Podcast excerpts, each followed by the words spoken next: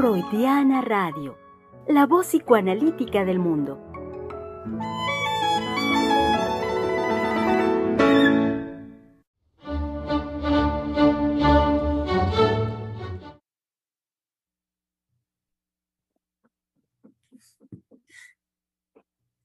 Enos aquí. Bienvenidos sean, querido público, a esta oscura y monstruosa noche de 28 de octubre del 2022. Estamos aquí reunidos como desde hace 15 años ya tradicionalmente lo hacemos, en la lúgubre celebración de nuestro queridísimo evento Los Monstruos al Diván.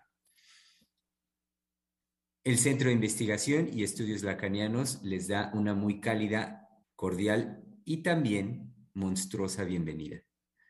Digamos, digamos para comenzar unas cuantas palabras, eh, decir lo siguiente, monstruos, eh, criaturas, fantasmas y otros seres han formado parte de todas las culturas desde sus orígenes.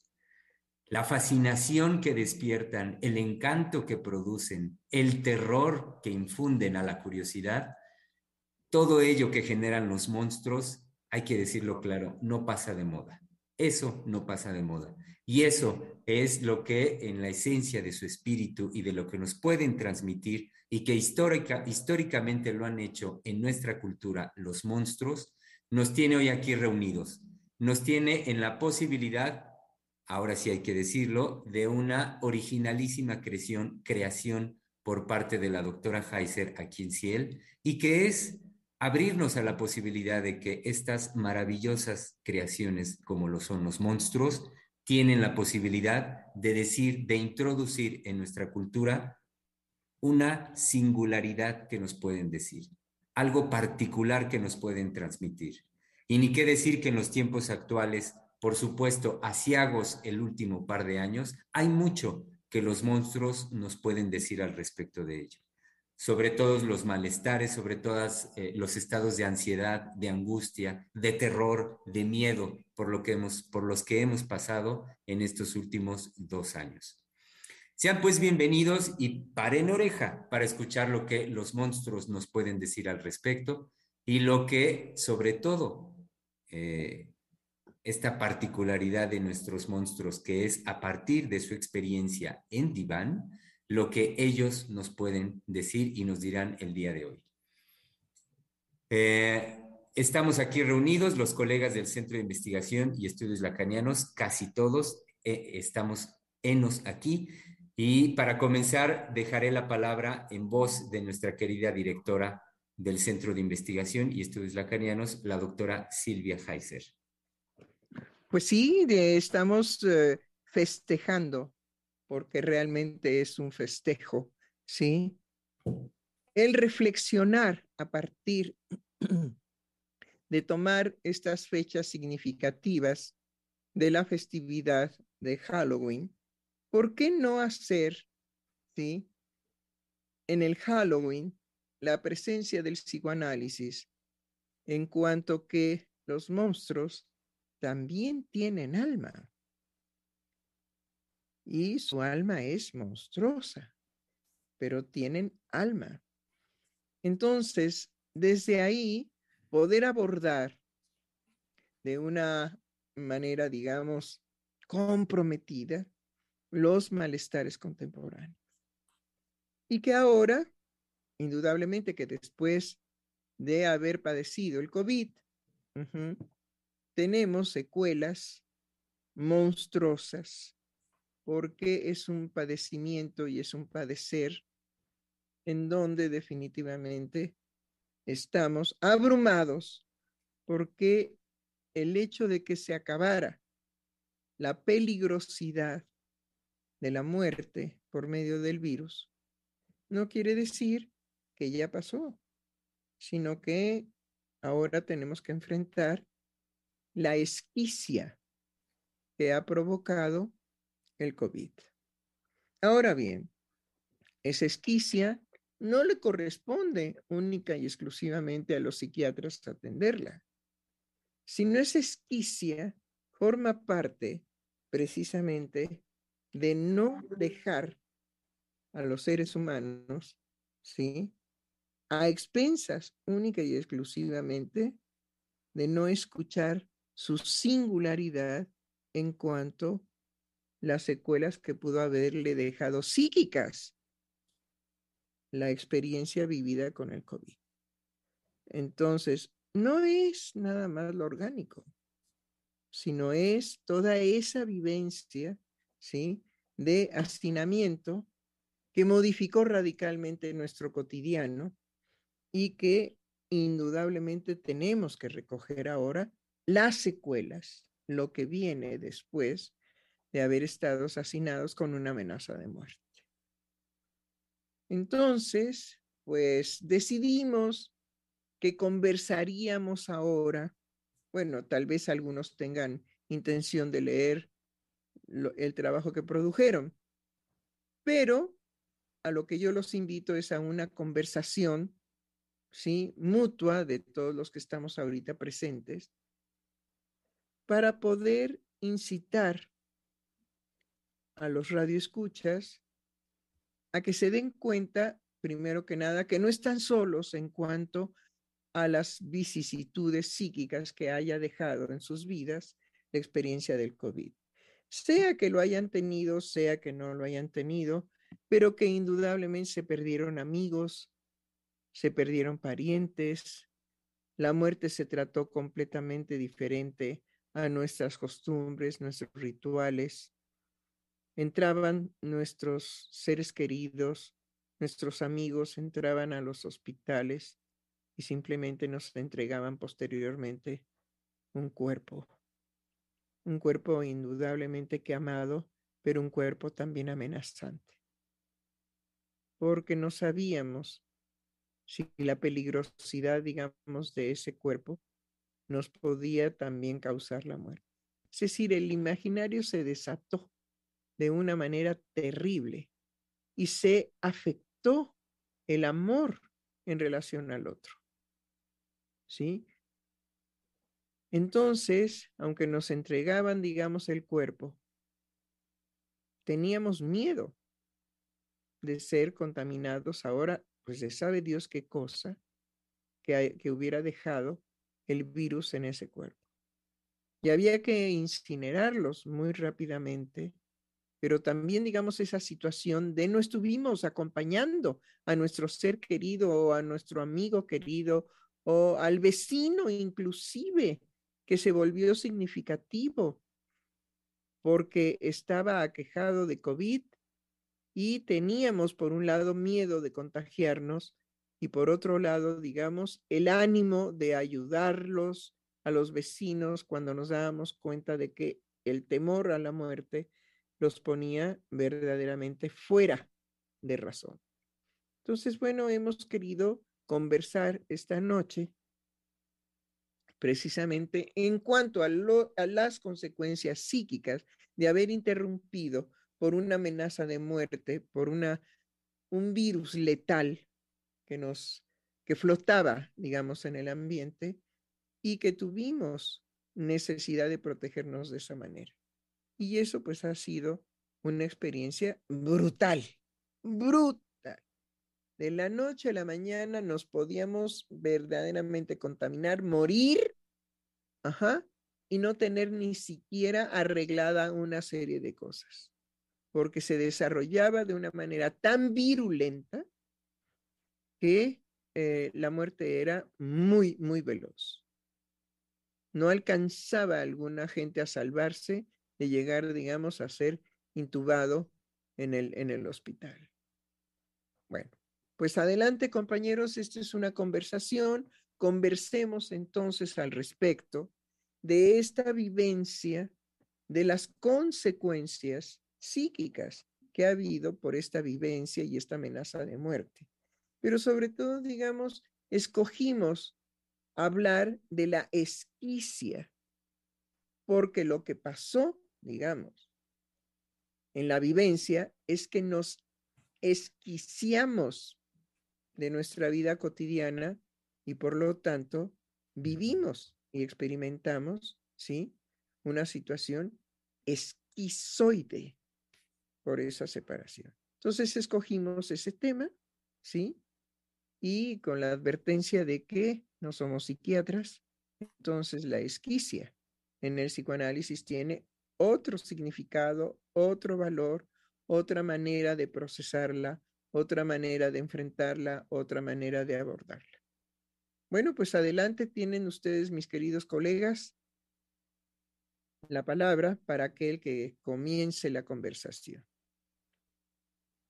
Eh, de forma inmediata, doctora, lo que usted ahorita plantea me lleva a relacionarlo con, con el querido monstruo que por años yo he trabajado en los monstruos al diván y que se trata de la figura del zombie. Cuando usted hablaba ahorita de esta vorágine, me parece que vivimos en este tiempo, en estos tiempos, este par de años, experiencias donde eh, aquello monstruoso que el zombie representa, que me parece que va en la línea de el borrar la singularidad, el borrar las características subjetivas de los seres humanos y que eso nos permite reconocernos desde un nombre, desde un rasgo, desde algunos detalles que nos humanizan, eh, todo ello en esta vorágine que usted nos transmite fue eh, en muchas ocasiones, por un buen tiempo, avasallado, fue arrasado, fue borrado. Y entonces decía hace un momentito que eh, quién iba a decir que una circunstancia como esta, como la de la pandemia, en buena medida nos traería a un nivel inconcebible de realidad la presencia del zombie, la presencia de los zombies y de cómo, este, por lo tanto, en este trato que muchas personas recibían en los hospitales, en los, en los lugares de atención, era el de ser reducidos prácticamente a la condición de zombie. Les era, por lo tanto, separada la singularidad que nos humaniza y que hoy en día me parece que, si bien pasamos por un tiempo, por un momento crítico de eso, no quiere decir que ahorita estemos ya exenta de esa situación. Me parece que ahora de formas todavía más sutiles en lo que nos proponen, por ejemplo, con lo que hablábamos en los programas últimos, lo que nos propone la salud mental, me parece que es un, ahorita podría yo hacer un llamado por parte del grupo, por parte de los analistas, a eh, estar atentos en cómo eh, las formas actuales propuestas de la salud llevan a muchas personas nuevamente a ser sometidos en una experiencia de zombies, como de zombies. Entonces, eh, yo lo que digo ahorita como llamado es, hacer una, una, una atención, una sensibilización a lo que nos, a lo que nos humaniza, a lo que nos, nos hace únicos a cada uno. Claro. Qué fuertes palabras, doctora, pero qué verdaderas también, ¿no? Lo que nos tocó atravesar. Eh, esta situación que usted describía, eh, me tocó este, vivirla muy de cerca con unos vecinos que fueron y han sido parte de mi vida. Enfermó una, eh, la madre de ellos, pero la, la vivencia fue no, poder salir a acompañarlos en el momento de que entregaron a su madre a la ambulancia, por el temor justamente de eso invisible del virus. Entonces, es una experiencia, creo yo, eh, muy, eh, bueno, eh, que deja con pocas posibilidades de actuar. Es decir, de qué manera ellos que han estado presentes en mi vida, ahora yo puedo estarlo pero simultáneamente estaba la amenaza, ¿no? Invisible y eso como algo monstruoso, ¿no? Justamente. Por el lado, por ejemplo, del, de, podría pensarlo ahorita, de esos famosos espectros, fantasmas, o como en mi caso, este, el monstruo, eh, el orla, que es un monstruo que va sometiendo un espectro que no, que no se ve, pero que va sometiendo al otro hasta hacerlo su cosa, hasta confundirse con la persona que finalmente termina sometiéndolo y consumiéndolo. Entonces, es también cómo fue la oportunidad para otros. Bueno, aquí paso a otra situación, cómo fue la oportunidad para otros también en, el, en cuanto al, al COVID, de, eh, o la oportunidad de valerse del virus para afectar al otro justamente, que también se dio. Es decir, eh, sin ninguna consideración al otro, infectarse e ir a infectar al otro, que también este, creo que es algo sumamente, eh, pues bueno, este, crudo, pero que se estuvo, se estuvo dando, ¿no? Entonces, sí, cómo no. Es, eh, por ejemplo, por el lado, digamos, eh, sí, de lo monstruoso, es también cómo pues, el ser humano este, fue capaz, bueno, lo, lo vimos, ¿no? Este, supimos de casos así. Em, es decir, de lo que puede ser capaz el ser humano y que ha sido capaz a través este, del virus. Em, pero digo, vuelvo a decir, vaya entrada, doctora, porque es también volver a pasar por, es decir, no dejar caer que la experiencia que hemos vivido todos, ¿no? Em, pues ha sido monstruosa. Y ahora que salimos, em, otra cosa que podría comentarles es cómo, eh, bueno, lo que he estado escuchando, por ejemplo, en jóvenes es si han salido, realmente han salido a retomar la vida cotidiana, porque creo que es importante volver a crear una cotidianidad. Crearla y, llenarla de, este, de sentido, ¿no? Volvérsela este, a jugar ahora que se retoma la vida cotidiana, pero creo que no puede ser nada más en esta eh, figura que manejaba este, el doctor Germán, ¿no? Como zombies. Como zombies que van detrás del cotidiano sin, este, sin pensamiento, ¿no? Sí, definitivamente. Tenemos que volver a crear una cotidianidad, ¿sí? En la experiencia que nos ha dejado el COVID, ¿sí? sobre esa experiencia y no dejarnos abatir por esa experiencia vivencial, sino con esa misma experiencia crear nuevamente nuestro cotidiano. Y creo que en ese sentido, doctora, colegas, eh, me parece trascendente la, el paso por este espacio creado eh, pues en este caso por la doctora, digamos como autora de estos espacios de conversación, mm. que ahorita que escucho eh, la dirección, la directriz que va tomando la conversación, es una directriz muy sensible cuando uno pasa por revivir la experiencia con el COVID.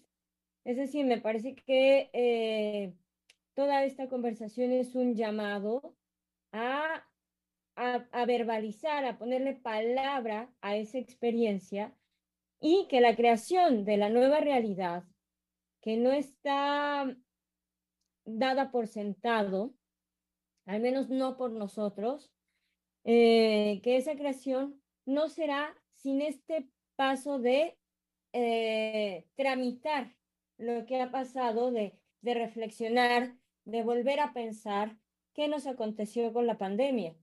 Eh, me parece que eh, a mí inmediatamente, en cuanto escuchaba a mi colega Misael, me hizo pensar incluso en esa situación en donde hubo mucha gente eh, que se cuidó, se cuidó, se cuidó, se cuidó.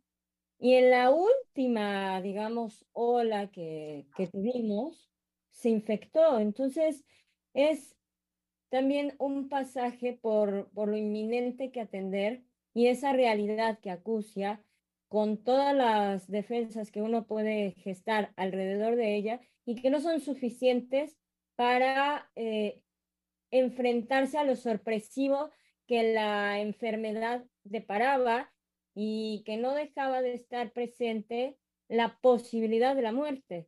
Entonces, Em, creo que toda esta situación, en la línea que yo había pensado para trabajar eh, en los monstruos al diván, tenía que ver con esa creación de las realidades virtuales y hacer, digamos, una conciencia de que eso que nos, que nos hemos tratado de, de comprar con respecto a eh, la posibilidad del uso de las comunicaciones para subsanar un poco la distancia con el otro, realmente no evitó la fractura del lazo social y no evitó, eh, digamos, la experiencia de vacío en la cual uno podría entrar porque el otro hace falta con su presencia, con su presencia en cuerpo.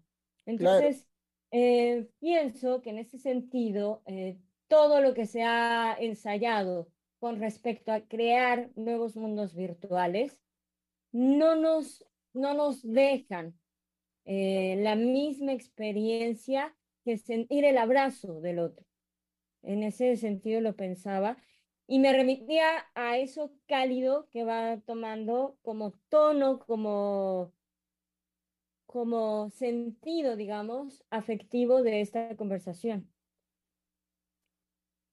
Bueno, de hecho, de hecho, ahorita escuchándola, Giselle, eh, una parte de esa esquicia, me parece, en esta línea de lo que usted viene trabajando, es que justamente uno de los efectos de la pandemia es que entramos al mundo virtual eh, y que pareciera ser que en muchos aspectos eh, de la vida cotidiana y laboral, este, el de convivencia, el de relaciones sociales, eh, no hemos regresado a, la realidad. Es decir, en muchos sectores aplauden, por ejemplo, el que este, pues haya abierto todo esto de las comunicaciones, que ahora nos podemos este, ver a distancia, como lo estamos haciendo ahorita nosotros por, por Zoom, eh, pero creo que muchos se han quedado a ese nivel y ni siquiera son conscientes de eso, ¿no? Hay una, una separación en ese sentido como del, del mundo, de este, en donde lo que ahora gobierna, lo que ahora eh, organiza las relaciones, los diálogos, las interacciones, es justamente el mundo virtual. Y ahí eh, nos hemos quedado. Aparentemente la, la sociedad ha regresado a lo que se ha designado como lo presencial, pero también ha sido un presencial eh, negado, eh, negando la experiencia de la pandemia, porque aunque se ha dicho que regresamos a, la, nueva realidad, este, realmente la gente cuando habla o se refiere de lo presencial es regresar exactamente a lo mismo, negando, como concluyendo la experiencia de la pandemia misma. Entonces, en eso tampoco ha habido un detenimiento en, eh, pensar o concientizar los efectos que ha dejado esta pandemia. Sí, creo que eh, lo presencial implica ahora crear una realidad distinta. Eh, una realidad distinta me parece desde también las consecuencias del aislamiento, de dejar de tener contacto con los otros, el defenderse de la amenaza de muerte y que esto eh, ha fracturado también eh, los lazos amorosos entre las personas. Em, mi monstruo eh, son las brujas y las brujas venían a hacer un cuestionamiento en relación al amor. después de la pandemia y de todo lo que hemos vivido, ¿cómo estamos en relación al amor? Em, hubo efectos muy catastróficos porque hubo separaciones, hubo muchas pérdidas, eh, hubo matrimonios que terminaron, relaciones que terminaron, eh, familias que se fracturaron y que en esta posibilidad de ir a cuidar la vida, salvaguardarnos, el amor se fracturó eh, en algunos casos, en otros no, pero finalmente también en relación al amor, ¿sí? ¿Qué consecuencias tenemos después de la pandemia? ¿Sí? ¿Seguimos igual? ¿Sí? Se tendrá que crear una experiencia de amor distinta o es posible, ¿sí? Que ahora amemos de otra manera, ¿sí? Eh, bueno, las brujas traían ese cuestionamiento y me parece que en esa nueva realidad, pues también ahora eh, el amor tiene que formar parte de ella, digamos, pues porque eh, en este regreso a lo presencial, el encuentro con los otros pues siempre nos lleva a esas eh, posibilidades amorosas. Entonces, bueno, mi trabajo tenía que ver con eso, con el cuestionamiento del amor, eh, con cómo estamos, eh, sobre todo en el caso de las brujas, que tienen una representación de lo femenino y que pueden hacer un cuestionamiento también en ese sentido a la mujer y cómo se presenta actualmente la mujer en un envilecimiento eh, eh, representada, digamos, por los discursos de género y el feminismo, y en una actitud eh, violenta en donde pareciera que el amor no está presente. Yo quiero Híjole, pues es que eso le da pie a que pueda presentar a la criatura de Frankenstein. fíjense que ahora en todo el recorrido de esta pandemia, Frankenstein en su trabajo analítico estuvo descubriendo el estado de melancolía en el que se encuentra permanentemente y que además así retorna a la vida cotidiana. Eh, el cuestionamiento principal es por qué no tenía a un par, a una mujer con quien pudiera hacer pareja, con quien pudiera encontrarse en la dinámica amorosa, que pudiera sobre todo ser comprendido y justamente la pandemia le fue demostrando que la monstruosidad no radicaba ni en su imagen, ni en sus formas, ni en su historia, ni en sus raíces, sino que la, la, monstruosidad tenía que ver con el estado melancólico en el que él se encontraba, buscando permanentemente el amor, pero ya como figuras vacías. Y justamente la complicación de encontrarse ahorita con el exterior es darse cuenta que mientras la gente se mantenga en un estado de melancolía, es decir, que no termine de elaborar los duelos amorosos, mucha, mucha gente no solamente ha perdido a seres amados, ha perdido momentos, ha perdido espacios, ha perdido actividades, ha perdido inclusive las manifestaciones en, en su cuerpo que ahora han sido trastocadas por el COVID.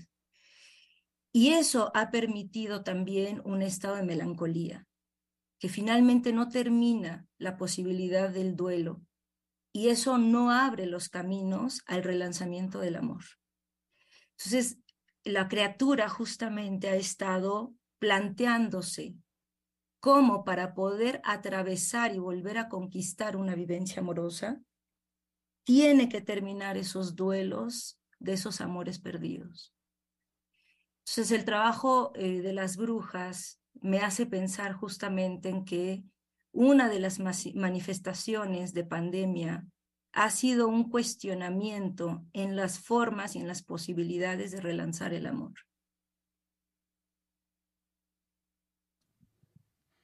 Bueno, yo quiero comentarles una reflexión y es la locura del hombre lobo. Soy el hombre lobo. Eh, y aquí una reflexión después doctor de la... Aguilar, doctor Aguilar, un momentito. Se escucha muy bajito su micrófono. Si pudiera subir el volumen exacto o acercarse a otro micrófono. Ah. A ver ahí, ¿me escuchan? Mm, todavía bajito. Échenle más fuerza y listo. Bueno, más grito. Voy a aullar como el hombre lobo. La locura del hombre lobo soy el hombre lobo. Y aquí mi reflexión después de padecer COVID. Después de dos años que me dio COVID, sufro de COVID largo y tengo síntomas que me han aumentado desde entonces. Despierto, no me encuentro, me falta la memoria y solo tengo el recuerdo de cómo en mi vida antes del COVID Trabajaba como chofer de un camión de carga en Estados Unidos, que me permitía cumplir mis sueños en un hombre responsable. Cuidaba de mi familia, tenía sentido mi vida y me sentía bien en todos los sentidos. En invierno, regresamos a nuestro país, nuestro querido México, dejando mi trabajo tan productivo ay, perdone, se me movió todo el asunto, tan productivo, me sentía bien de haber dejado, y, en mi querido México, dejando mi trabajo tan productivo y bien remunerado, y después de una semana de estar en nuestra tierra, me contagié de COVID. Para no contagiar a mi familia, me aislé. En ese aislamiento empecé a sentirme mal física y mentalmente. Llegaba a mí pensamientos de derrota física y mental llegaban a mí pensamientos de derrota, que ya no podía trabajar, que mi sueño de continuar en ese país donde cubría todas mis expectativas de bienestar para mi familia se esfumaba. Sentía angustia, quería correr, me sentía inútil. Solo decía a mi esposa, me siento mal. No tenía ganas de jugar con mi hijo de siete años, con el que tenía, con el que siempre jugaba. Y él me preguntaba, papi, ¿qué tienes?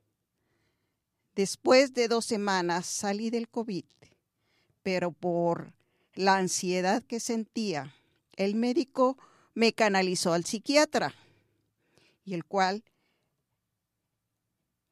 y el cual eh, me recetó medicamentos para dormir. Yo le preguntaba qué me pasaba y el médico respondía, son efectos del COVID. Empecé a tomar los medicamentos que al principio me ayudaban a estar más tranquilo, pero cuando me daban mis crisis de no sentirme yo, aumentaba la dosis. No podía estar sin medicamentos. El psiquiatra cambiaba de medicamentos, cambiaba de dosis.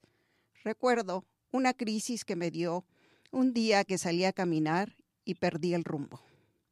No sabía si era yo, si estaba vivo o muerto. De urgencia fui a consultar al psiquiatra. Me dijo, son efectos de los medicamentos. Vamos a cambiar los medicamentos y poco a poco podrás regresar a tu vida normal. Durante un tiempo ah, seguí el tratamiento, pero yo decía, yo decidí administrarlos en disminuir la dosis porque sentía hormigueo en los pies y en las manos. No podía concentrarme. Busqué otras opciones. Me acerqué a la iglesia. Le dije a Dios que si esto me pasaba es por algún castigo, lo podía soportar. Mi locura y los efectos del medicamento se han agudizado. En un sentimiento de impotencia llega a mi mente diferentes preguntas. ¿Por qué tuve que recurrir a los medicamentos? ¿De dónde viene esa sensación de no sentirme yo? ¿Seré capaz de dejar los medicamentos y volver a, reconocerme en lo que soy? Necesito hablar con alguien que me escuche. El hombre lobo, ante sus propios cuestionamientos, buscó alternativas y encontró el psicoanálisis.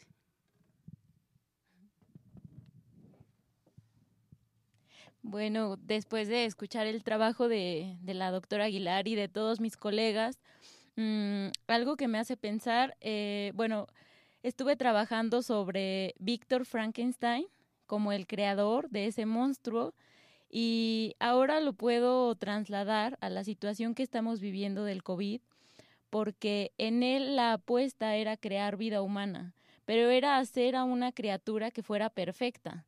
No podía imaginar algo horrible, pues tenía, si era creación de él, tenía que ser lo más maravilloso del mundo.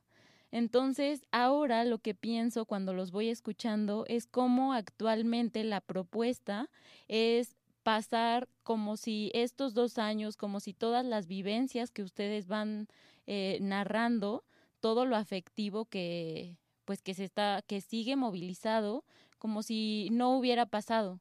Entonces ya salimos a las calles y podemos hacer como que esos dos años pues ya quedaron atrás y volver a nuestras actividades normales, como si el ser humano fuera capaz de hacer a un lado sus afectos.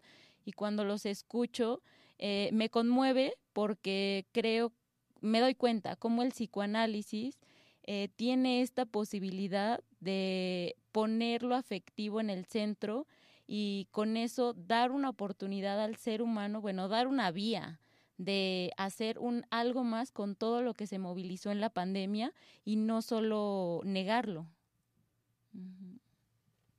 Sí, Mayra, ahorita que usted va diciendo esto, y bueno, también retomando lo que la doctora Heiser nos, nos introdujo desde un inicio sobre la esquicia que ha producido el COVID, pero también cómo el psicoanálisis tiene una manera, otra manera de abordarla, de abordar esa esquicia y de abordar esa, esa escucha. Yo eh, pensé en, en el monstruo del hombre lobo y en cómo en el hombre lobo, al precisamente habérsele tocado algo de esa esquicia, que esa esquicia no es para nosotros, para el psicoanálisis, como lo es para la psiquiatría, sino que la esquicia es algo que le habita en nosotros, en, en, lo psíquico, y que es esa división o esa escisión. Y que hoy por hoy eh, los seres humanos no, no quieren saber nada de esa escisión sino de la completud que se propone de negar la realidad, de hacer como que no ha pasado nada de este tiempo, de todo lo que vivimos de COVID, sino de hacer como si eso no hubiera pasado y de no saber de esa nuestra decisión. El hombre lobo tiene una característica que es su violencia al momento en que ahora al hombre lobo se le develó en su experiencia analítica, se le hizo un señalamiento acerca de su cinismo por la búsqueda de esa satisfacción voraz que a él eh, también le caracteriza. Lo que le sucedió al hombre lobo en esta ocasión fue precisamente el desencadenamiento de una violencia y de una violencia que sabemos que es una violencia que conlleva rabia, que conlleva también ira y que es, es deseos de matar al otro. Lo que hemos escuchado y lo que yo he escuchado es que en este aislamiento y en la comodidad aparente que se propone dar para por estar en ese aislamiento o en esto que decían que es bueno presencial, pero también ya con todo lo virtual de por medio, ya sin el cuerpo, sin la presencia del otro y sin el lazo afectivo con el otro, lo que también ha producido no solamente es ese aislamiento, sino lo que quiero tocar es precisamente la violencia que puede ser desencadenada al ser tocada esa escisión, que es esa esquicia de la cual el psicoanálisis habla y que es totalmente diferente a la de la psiquiatría. Sí, es, queridos colegas, yo también eh, quisiera responder al llamado que nos hace la doctora Silvia eh, en pensar en las secuelas psíquicas, ¿no? en darle a lo psíquico un, un lugar eh, de privilegio, como aquello que comanda la vida de los seres humanos. Para ello, eh, pues me anima mucho compartirles eh, pues todo lo que he estado eh, pensando, trabajando a raíz de, de, la propuesta de nuestros monstruos después de la pandemia. Es lo siguiente. En tiempos de pandemia, los monstruos caminaron entre nosotros.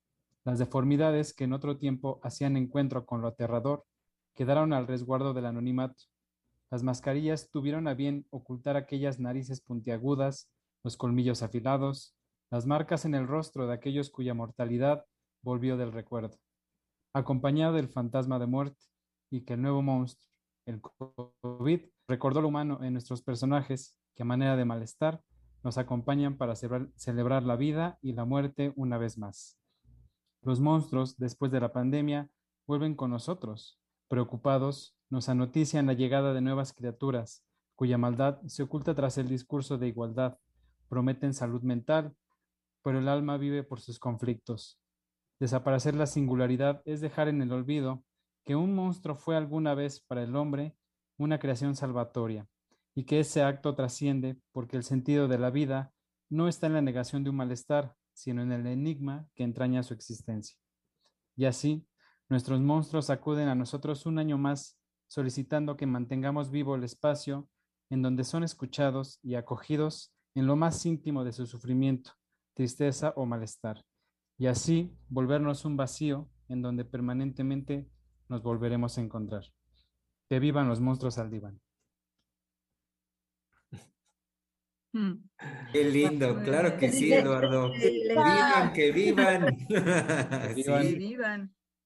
Sí, hay, que decir en ese sentido que estamos cumpliendo los primeros 15 años de los monstruos al diván. Eh, este año son los primeros 15 y los que faltan. Entonces, muy bien dicho, Eduardo, que vivan los monstruos al diván. En ese sentido, doctor Germán, hay que poner el vals para los quinceañeros que son los monstruos al diván. Exacto. Y yo aprovecho que he tomado la palabra para retomar algunos puntos que se han estado mencionando. Uno de ellos es sobre eh, crear nuevas formas, crear nuevos mundos virtuales, crear una realidad distinta. Y hablando de creaciones, me parece que pues hay la creación también de nuevos monstruos. Y ahora he estado en, el, eh, pues en el lugar donde yo me desenvuelvo, como es el campo educativo, pues un nuevo monstruo que por ahí he encontrado. Entonces, él he escrito algo con respecto a este nuevo monstruo que les quiero compartir. Dice, como novela de literatura gótica, cargada de terror y espanto, surge recientemente un monstruo que pretende el aplastamiento de la subjetividad por medio del campo educativo. Dicho monstruo al que no logro darle otro sustantivo propio, excepto el de monstruo, y porque tampoco pretendo ofender, a los ya clásicos Frankie, las brujas, los fantasmas o al mismo Drácula, lo nombraré simplemente monstruo. Pues bien, se trata de la introducción del aplastamiento de la expresión natural y espontánea de las emociones de nuestra niñez. Un aplastamiento aplicado por un, entre comillas, método educativo, eso dicen, al que también se le nombra alfabetización emocional y es más conocido como, también entre comillas, socioeducación socioemocional, cuya pretensión es que los niños comprendan y manejen sus emociones por medio de técnicas nada más, como por ejemplo la del semáforo de las emociones. Bueno, cuyo instrumento en lo que sería el mismísimo Frankenstein, pues si se le pone verde, pues puede sonreír. Si se le pone rojo, pues no puede sonreír, pero si se le pone amarillo, pues sepa la bola, seguramente pues, se volverá loco. Si la educación es un imposible, imposible es domeñar educar, comprender y controlar las emociones. Hasta escuchar. Basta, perdón, basta escuchar la palabra, palabra sagrada de los chicos para darse cuenta que, eh, para darse cuenta que espontáneamente pueden repetir como un loro qué es una emoción y hasta usar un instrumento como por ejemplo una bolsa para soplar y decir que así calmo mi ansiedad. Sin embargo, a pesar de todo ello, la manifestación de la emoción está ahí presente ante un sordo, al que podemos llamar maestro sordo o sistema educativo sordo, pues en lugar de atender el campo emocional del profesor, pretende educar a los niños. Bien, pues lo que me queda decirles es que entonces escuchar sería el remedio ideal para dicho monstruo. Y entonces con alegría festejar y decir, hey, monstruo socioemocional, al diván, necesitas un poco de cultura emocional. y hasta parece calaverita mi participación. Así, pues pero... sí, qué, qué, fuerte ante un sordo, ¿no? Y este, a mí me, lo asociaba este, Reina con lo que los lobos que nos presentaban, en especial el lobo de la doctora este, Aguilar, cómo va con el psiquiatra, ¿no? Y el psiquiatra le dice, son efectos del medicamento, son efectos del medicamento. Y ese hombre lobo eh, formulaba la pregunta, ¿de dónde viene esa sensación? Que es algo que se ha intensificado, creo yo, este, después, eh, bueno, ahorita que después de la, del confinamiento, ¿no? Eh, ¿De dónde viene eso que, que, me pasa? Entonces, ahorita que la escuchaba de ante un sordo, vaya que este, en este, lo asociaba con el sordo del psiquiatra, son efectos del medicamento. En esto que también puntualizaba este, Ingrid en relación a la decisión del yo, De eso no quiero saber. Y este, sobre todo por el cómo este, la entrada de la doctora Silvia eh, es volver a, este, a colocarnos para que no pasemos tan rápido, por, eh, no solo por la vivencia eh, por la que hemos atravesado, en el confinamiento, sino para ir recogiendo también los efectos y no estar sordos a los efectos. Eh, y bueno, creo que como analistas es, eh, digamos, algo que eh, en, el, vaya, pues la creación de, las transmisiones se ha jugado el también que los radioescuchas nos escriban y nos digan qué es lo que les, qué es lo que les sucede, ¿no? Y este, ha sido la insistencia, por ejemplo, de, aquí mi colega, este, doctor Germán, ¿no? que, nos, que nos comente ¿no? la insistencia de todos los que hemos estado en las transmisiones, para tomar, este, pues recoger qué es lo que ha causado el confinamiento y, em, vaya, los efectos también de lo que mencionaba la doctora, de las pérdidas a nuestro alrededor, ¿no? Pero sí. Todo, sobre todo no callar. El, punto, ah. retomaría el punto que también nos propone con su trabajo eh, la colega Gaby. Ella nos dice el relanzamiento del amor. Pues me parece que el relanzamiento del amor no sería por esos caminos de la creación de nuevos monstruos que aplaquen o que aplanen o que, o que pisoteen la subjetividad y menos sobre todo el campo eh, que tiene que ver de la niñez y menos utilizar el campo educativo como para eso, como un ejercicio de eso, de aplasta, de, de, de calla, de educa. No, por ahí ese no creo que sería el camino. Y creo que uno de los caminos, como lo propongo ahí en mi escrito, sería, bueno, pues vamos con los maestros, ¿no? ¿Qué pasa? ¿Qué, qué cosa? ¿Qué está pasando ahí? Que eh, presto oídos sordos ante alguna de las demandas de, comunes de los niños que es simplemente escúchame, ¿no?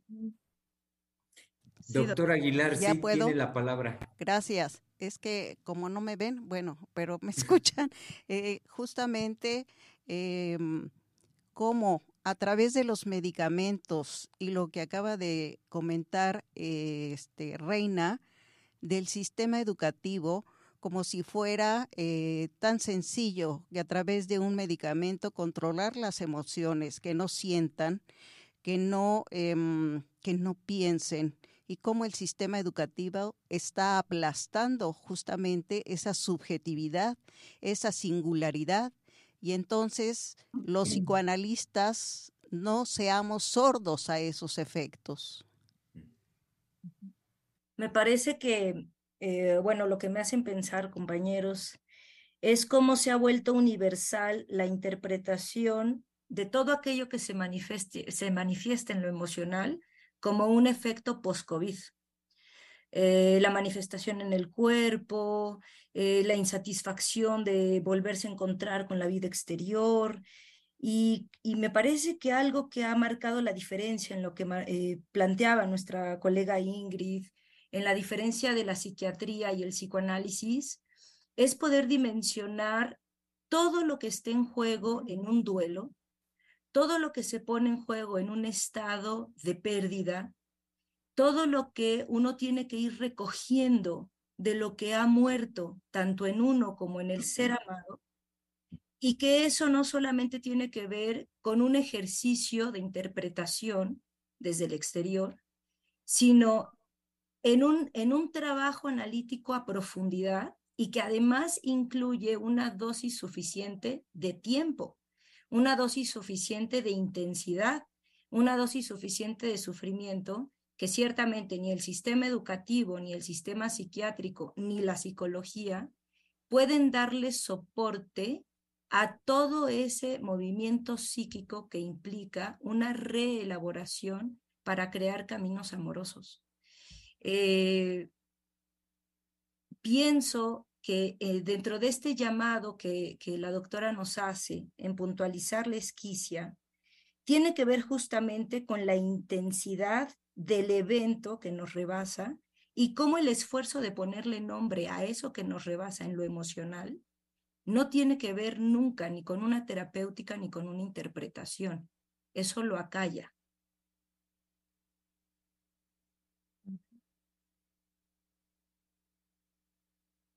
Bueno, compañeros, ¿ahí me escuchan? Sí, Anabela. Ah, bueno, pues para mí ha sido un, pues, un momento muy, con muchas vertientes que se presentaban en esos dos años, en la cual em, entré en, muchas contradicciones eh, a partir, por ejemplo, de vacunarse o no. Tuve mis, mis pensamientos negativos de en relación a no, mm, no vacunarme, pero al mismo tiempo eh, la, la, información todavía no, no, muy, no muy bien eh, analizada, pero finalmente en toda esa época sí viví mucho miedo de si no me vacuno, me, si me voy a enfermar, en fin. Sin embargo, eh, pues decidí sí vacunarme para aparentemente protegerme de, de, la, de este contagio. Y mm, no, eh, no enfermé de COVID, pero sí estuve trabajando y pensando mucho esa, esa decisión de la que nuestra compañera Ingrid mencionó y, estuve en ese proceso de, reflexión, de contradicción. en esa época se presentó la muerte de un familiar y eh, expareja y todo se complicó más entre eh, estar viendo a los hospitales, a los, un hospital y cuidarme de no contagiarme al mismo tiempo de COVID y entré en, pues en, en, un, periodo difícil. Y finalmente, eh, pues eh, falleció el padre de mi hija y, fue un momento muy caótico que, que he trabajado, pienso yo, toda esa etapa y el duelo que nos ha mencionado Gaby y que también la doctora ha trabajado mucho con nosotros en relación a que es necesario para nuestra psique, para nuestra, pues para nuestra alma, si se piensa que, que también hemos visto algunos textos freudianos que la psique es, es como esa, esas sensaciones y esos sentires que sí son psíquicas y anímicas, pero vienen de, se puede sentir y entender también que son, que es el alma del sujeto, de la persona. Y eh, ahí fue que mm, pienso que sí trabajé un duelo eh, que, tenía otros elementos, además de la muerte. Y, y bueno, eh, lo que, a, lo que quiero llegar es que eh, ahora sí que la novedad para mí, se las quiero compartir, después de procesar un duelo, pues, con varias, con varias eh, partes eh, psíquicas mías, posiciones. Em, la novedad para mí es que, hablando del, del evento conmigo misma de los monstruos al diván, eh, la novedad fue de que se me presentó un monstruo en un sueño y, y me acordé de alguna vez que hice el personaje del hombre lobo y a esta vez que se presentó este, pues la novedad para mí fue que no era el hombre lobo, era que en aquella época se quejaba de que el amor no, no se le presentaba para eh, trabajar con sus sentimientos amorosos con, con una pareja. Entonces, la diferencia de ahora fue que este monstruo que, en el sueño se presentó es, fue diferente, era más bien como una esencia, como un, como un ente, pero sí identifiqué la monstruosidad. Y dentro de ese momento pude, digamos que enfrentar al, al monstruo y, y, pude hacer un, un giro de, ese sentir. Yo a lo que quiero llegar es que eh, ese, ese giro me dio la posibilidad de, de reflexionar el momento en que se puede como decía nuestra compañera Gaby, el momento en que se puede dar un giro para comenzar con ese monstruo que, pude enfrentar en este sueño, pero eh, ya con elementos hacia, hacia trabajar la vida eh, por la, una línea amorosa hacia el bienestar, hacia la vida, hacia la visión de, diferente que me empezó a dar e, este monstruo último que, que se presentó, pero que finalmente obtuve una respuesta ante este, este ser que, que, yo en ese momento sí que el monstruo no me permite, no me permite, no me permite pasar, ¿no? Finalmente encontré la manera de, de cómo enfrentarlo y siento que puedo construir algo diferente con todo y tomando en cuenta esta temporada de, de epidemia.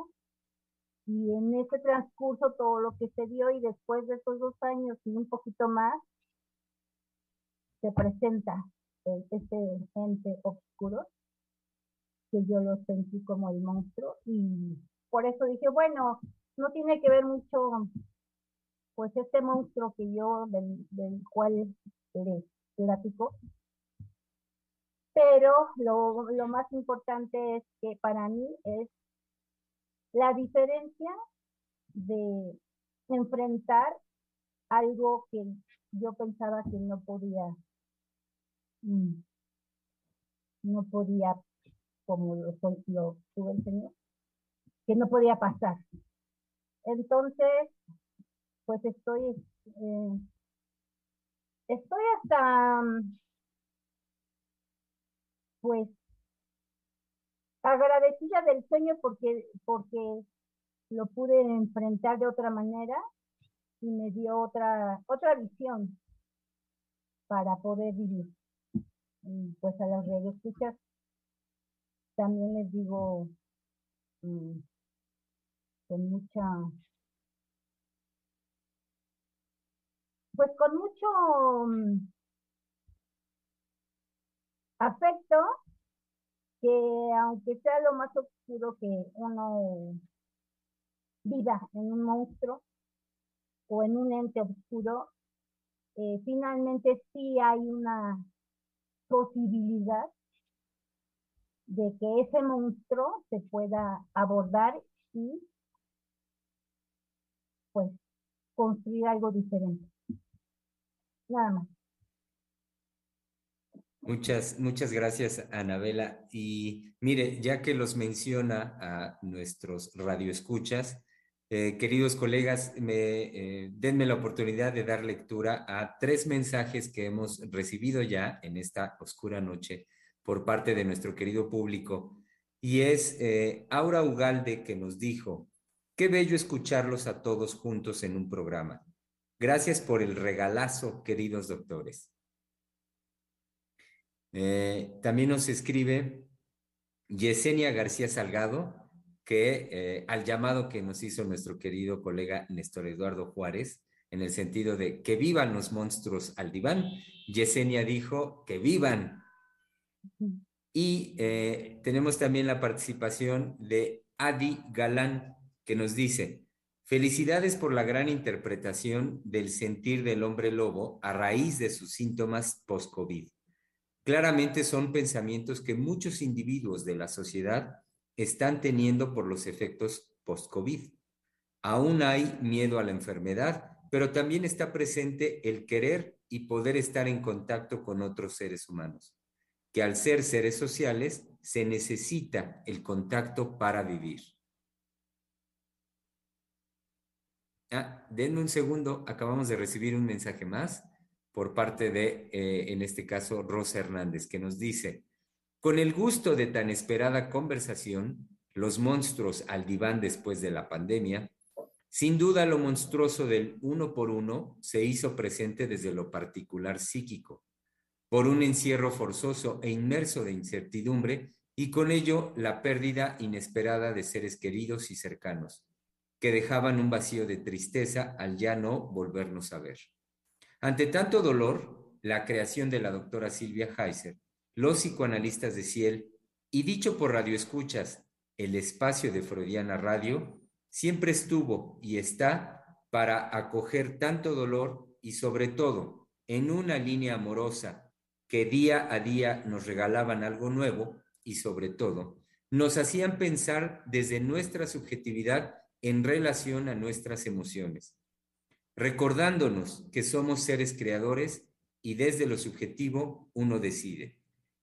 Uno decide si se queda en la seducción de nuestras monstruosidades o pasamos al diván y damos cuenta a través de nuestra palabra. Gracias.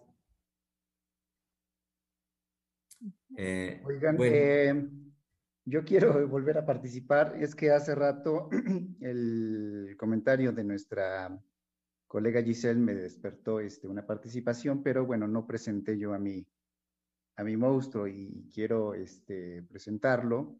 Yo nuevamente mm, eh, este año traigo a los, a los orcos y este, mm, voy a permitirme leer el, trabajo, espero no, no, no alargarme, y lo titulé La orquedad de las nuevas identidades. Eh, los rasgos fundamentales que, que, caracterizan a los orcos en la mitología de Tolkien son la degradación, el gusto por la destrucción y a su paso causan el caos y la muerte. Bueno, estos rasgos característicos de los orcos los volvemos a encontrar en las nuevas identidades democráticas post-pandemia. Es lo que he designado como la orquedad de las identidades. Sabemos que estamos en una época cuyo carácter se asienta en la caída del Padre. Aquí comenzó la orquedad y la pandemia desquició las identificaciones. Una nueva raza entonces de orcos surgió del confinamiento. Criaturas humanoides de escasa inteligencia que oradan el mundo y lo carcomen con su voracidad.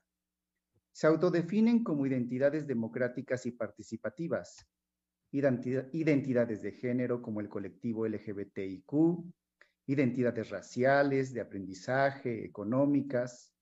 Nuevos colectivos han aparecido, grupos de lucha como los colectivos feministas, que a su paso por las urbes destruyen todas las creaciones humanas, sobre todo aquellas que les recuerdan al Padre.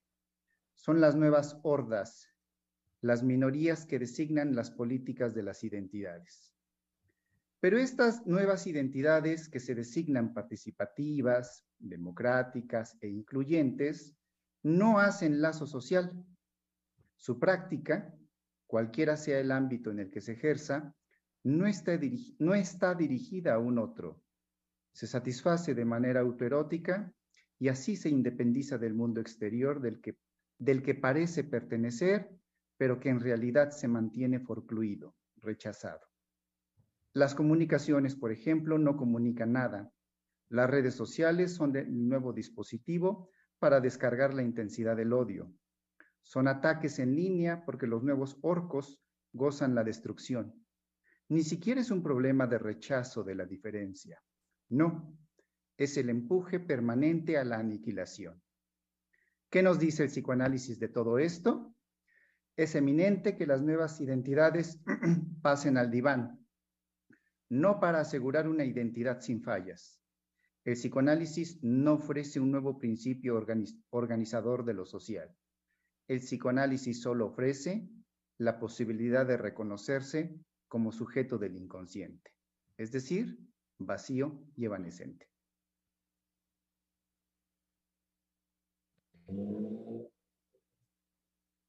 Oigan, yo también les quiero presentar a mi monstruo. Entonces, vale. voy a leer mi trabajo. Y bueno, mi monstruo es la bruja. La bruja es a quien se acude a buscar respuestas para lo inexplicable.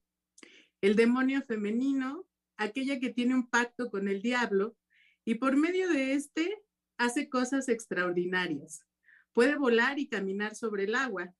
Se le atribuye de todo, desde asesinatos y propagación de enfermedades hasta la destrucción de cosechas mediante sustancias encantadas o la impotencia de un recién casado.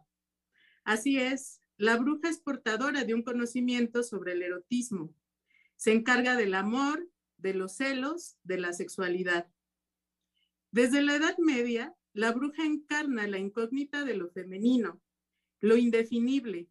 Hay un saber sobre lo imposible que le pertenece. Lo vive y atraviesa por él cada vez que ama y esa experiencia de amor llega a su fin. Ese instante cuando se ha dado cuenta que ha dejado de ser amada y deseada. Se aferra y antes de renunciar a su objeto de amor, es capaz de modificar la realidad y crear un delirio para conservarlo inclusive más allá de la muerte. Tocar la locura será mejor antes que estar sola. Un delirio de amor Creación, creación sublime en donde la mujer bruja crea la permanencia del amor, signo inconfundible de la añoranza de aquello que el amor hizo de ella. La aprisiona, la tortura y la lleva a modificar la realidad.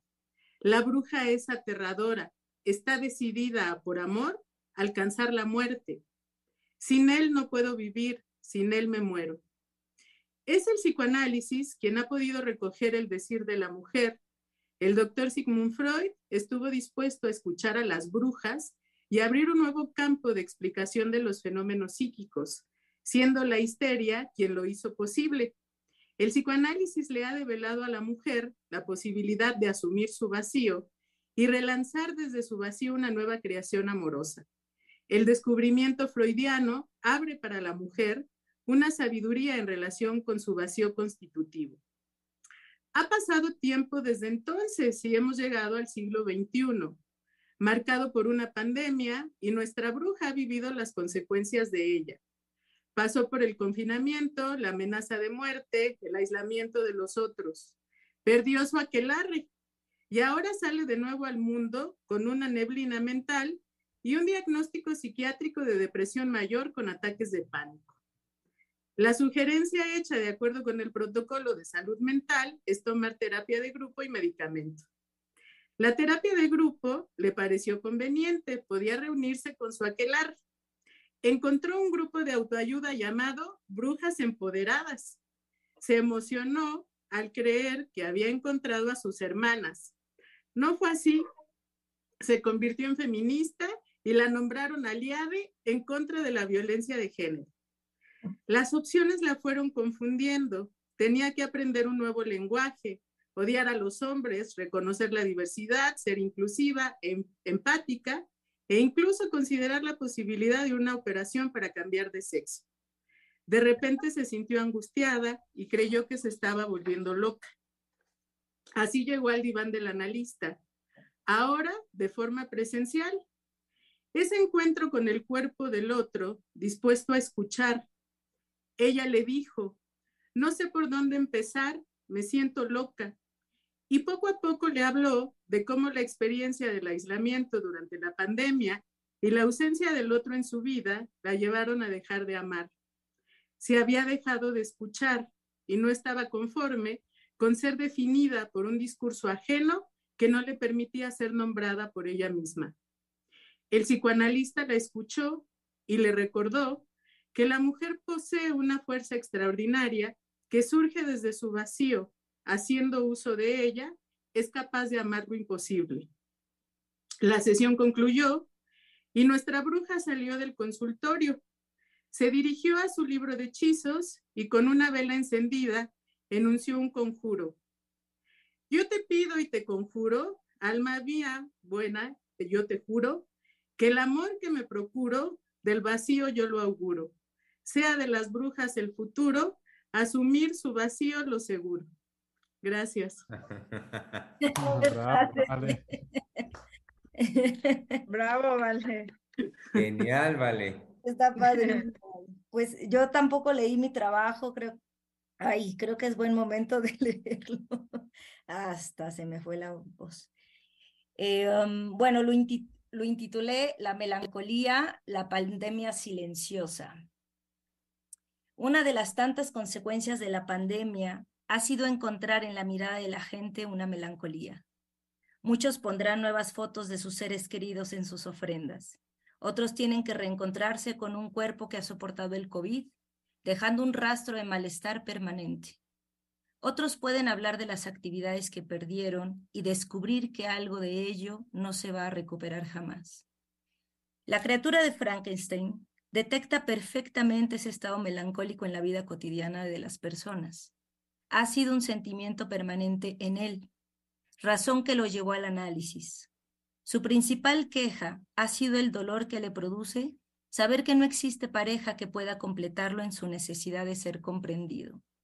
La sentencia de su creador, el doctor Frankenstein, ha sido que por su monstruosidad no merece tener una compañera, no merece ser amado. Este imperativo ha operado como una seducción de mantenerse en el odio, aunque el deseo de ser amado no se ha mitigado en la criatura, opera simultáneamente. Ese ha sido el verdadero trabajo analítico. La criatura ha descubierto en su proceso analítico que el sufrimiento de su queja lo ha mantenido preso en una melancolía, en un estado anímico que sostiene el dolor de lo perdido junto con el anhelo de encontrar lo que ha buscado, el amor. Aquí se puso interesante el análisis. Resulta que lo monstruoso no radica en su imagen, en su origen, en la historia que da cuenta de sus raíces. Lo monstruoso está en el estancamiento creativo, por mantenerse en una rutina de supervivencia. La criatura había vaciado su dinámica amorosa por estar persiguiendo los desires del amor. En alguna sesión la criatura se preguntaba si verdaderamente estaba dispuesto a despertar en los otros, que solo miraban su monstruosidad, una felicidad en sus encuentros. Descubrió que mantenerse en la demanda es una posición frustrante, pero soportable. Su analista le señaló que él no podía manipular el sentimiento que los demás podían sentir hacia él, que eran sus actos los que producían una trascendencia en los otros.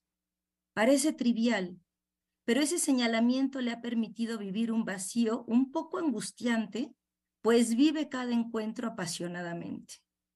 Soportar la forma en la que impactan tus actos en tus seres queridos ha sacado a la criatura de la melancolía.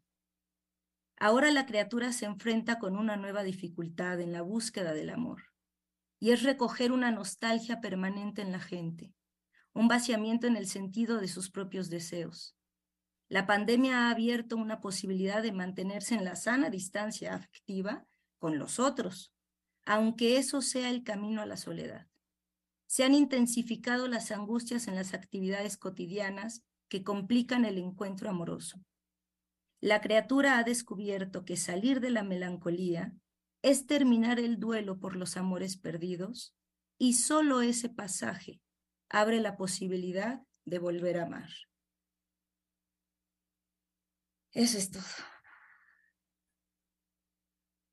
Caray, eso es todo. Bravo, Gaby.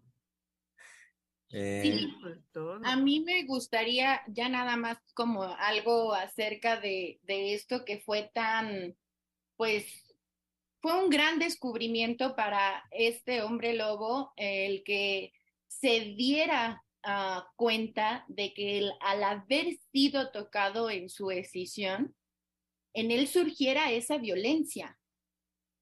Y, esa violencia, digamos, no es per se la violencia como la escuchamos, sino como la conocemos, sino precisamente esa violencia de haberle sido develado algo de su verdad. Y cuando algo de nuestra verdad nos es develado, una de las posibilidades que en este hombre lobo surgió fue precisamente esa violencia, pero porque tocó su verdad. Ahora, eso no quiere decir, y por eso quise ahorita como, uh, bueno, participar, eso no quiere decir que en todos vaya a surgir eso. Esa es una posibilidad. Sin embargo, sabemos que la experiencia analítica es una experiencia de amor. Entonces, digamos, simultáneamente, el analista, junto con el analizante, no se queda ahí, sino es permanentemente, como decía ahorita nuestra colega Gaby, relanzar el amor. No sin aquello que fue tocado en su verdad y que le despertó esa violencia. Eh, pues, eh, queridos colegas, me parece que estamos ya acercándonos hacia el término de esta oscura noche, de esta oscura celebración. Eh, quiero leer un, un, mensaje, un último mensaje que recibimos, llega por parte de Aura Ugalde, que pues fue inmediatamente después del trabajo de nuestra querida colega Valeria Reyes y dijo, qué bonito, doctora Vale. Ay, muchas gracias. Sí, eh, bueno, y decía hace un momento, pues me parece que, eh, digamos, a, modo de cierre, últimos comentarios por parte de cualquiera de ustedes, decía que estamos ya por concluir eh, esta oscura celebración, la de 15 años, y con el ánimo que, impregnó, a mí me, me parece importante reconocer el, en el trabajo de nuestro querido Néstor Eduardo, ese ánimo para decir que vivan los monstruos al diván, que también tuvo eco en nuestro público radio escucha y decías un momentito, por ello, pues eh, con, con, ese ánimo estamos celebrando los primeros 15 años de los monstruos al diván y estamos, eh, insisto, bueno, acercándonos al término de la celebración de esta fiesta de 15 años, de esta oscura celebración. Tenemos dos comentarios más de nuestros queridos radioescuchas. Ajá. por parte de Charlie Santana que nos dice, saludos queridos psicoanalistas, felicidades por tan grandioso programa. Y también de Yesenia García Salgado, bravo doctores, muchas gracias.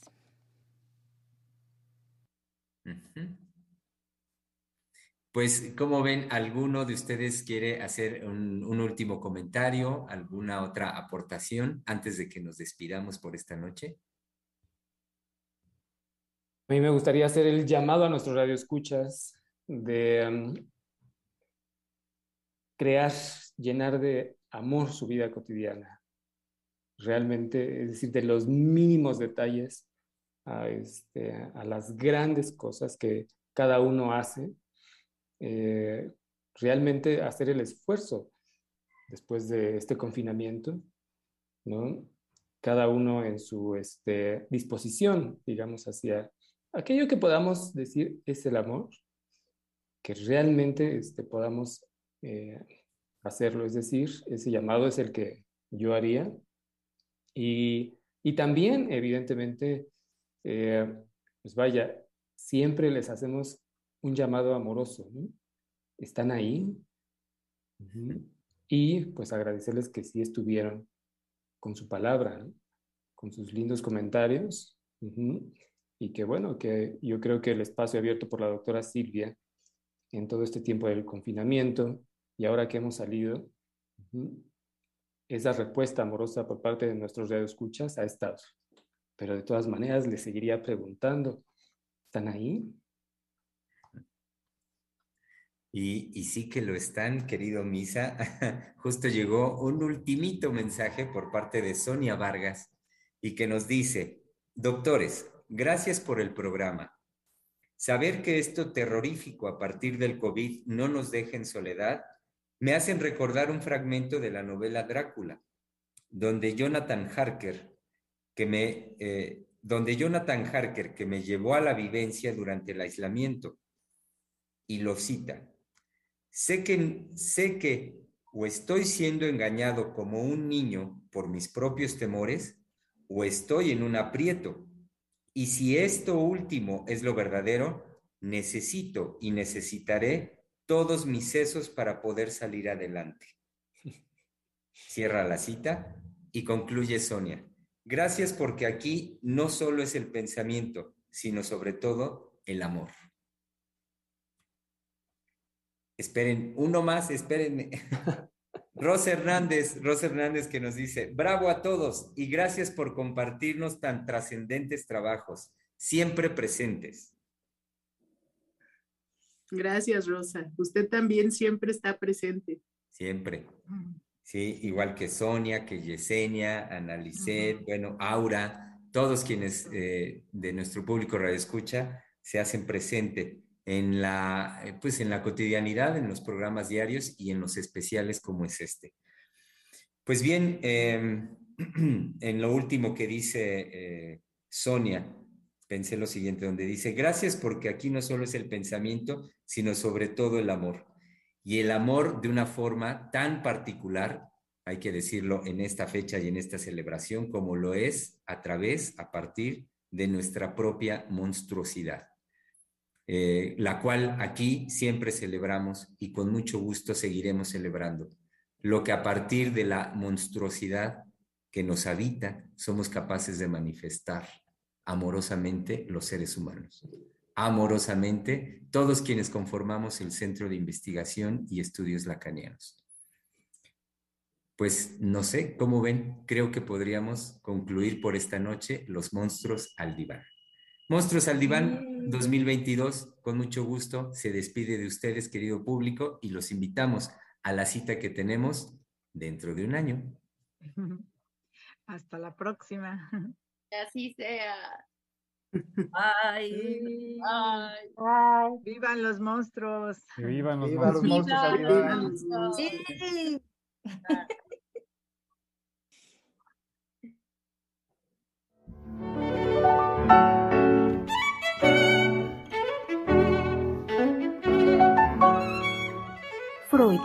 Radio, la voz psicoanalítica del mundo.